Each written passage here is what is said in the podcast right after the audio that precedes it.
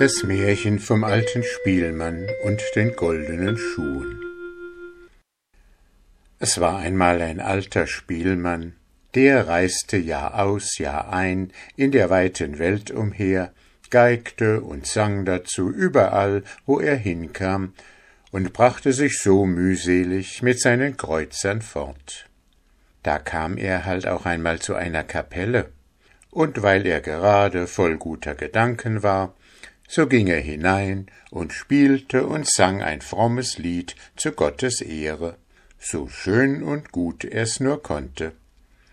Und wie er so in Eifer und Andacht sein Liedel sang und die Saiten strich, fiel auf einmal ein goldener Schuh herab.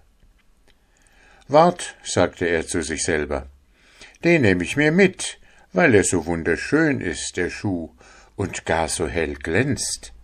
Denn ist die Gabe noch so klein, so muss man doch zufrieden sein. Er erkannte es aber nicht, dass der Schuh von Gold war. Und er zog weiter und kam zu einem Bauern. Ob er ihm den Schuh nicht abnehm und geb ihm ein weniges dafür.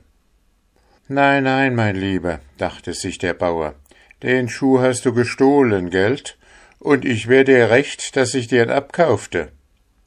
Das ist was Feines, dachte er sich, denn so viel kannte er schon, dass er nicht ledern war. Geh damit auf den Markt zu einem Schuster, der nimmt dir'n schon, ich kann dir nicht abkaufen. Und sagte ihm den Weg an, wie er hinfinde, und beschrieb ihm das Haus. Der Spielmann ging hin, sang und geigte und tat seinen Schuh heraus. Ob ihn der Meister nicht kaufen wolle? Auch dem kam die Sache nicht richtig vor, und er sagte zu dem Alten Den Schuh kann ich nicht verarbeiten, das ist kein Leder, gab ihm den Rat, zu einem Goldschmied zu gehen, nannte ihm einen und wies ihm den Weg hin, der würde ihm den Schuh schon abkaufen. Der Alte fand auch hin in die Stadt und das Haus, sang sein Lied und feilschte dem Goldschmied den Schuh an. Der aber sah es geschwind, dass er von Gold sei. Ja, er kauf ihn, nur ein wenig warten sollt er. Dann schickte er nach den Landjägern, und die waren bald da. Wo er den Schuh gestohlen hat, fragten sie streng.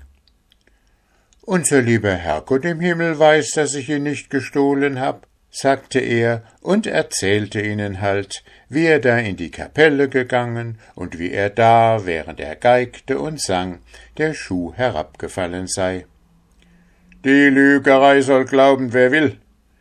Er soll mit ihnen reisen. Da erkannte der alte Musikant, dass er nun eingesperrt werden sollte, und er klagte, Jetzt hab ich so unschuldig in der Kapelle den Schuh da aufgelesen, tat recht jämmerlich und bat, ob ihm die Herren Landjäger nicht das erlauben, dass er nochmal zur Kapelle ginge und ein wenig Musik machte. Sie hatten Mitleid mit dem Alten und vergönnten ihm das.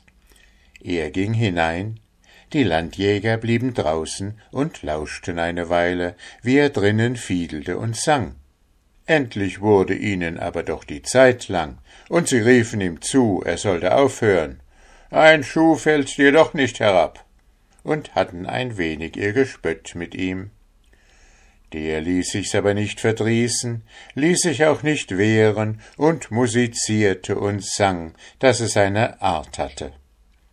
Nun wurde den Zweien das Warten draußen doch zu dumm, und sie gingen hinein.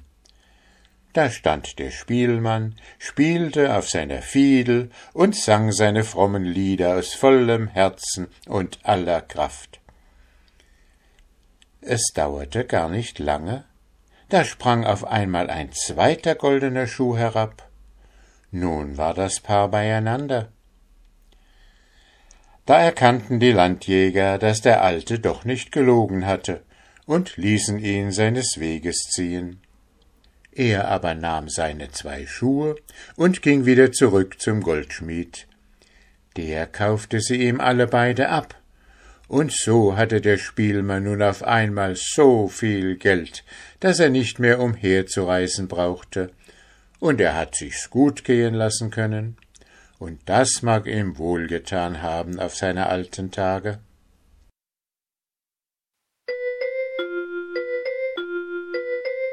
Henning Fiese las ein Märchen aus Österreich.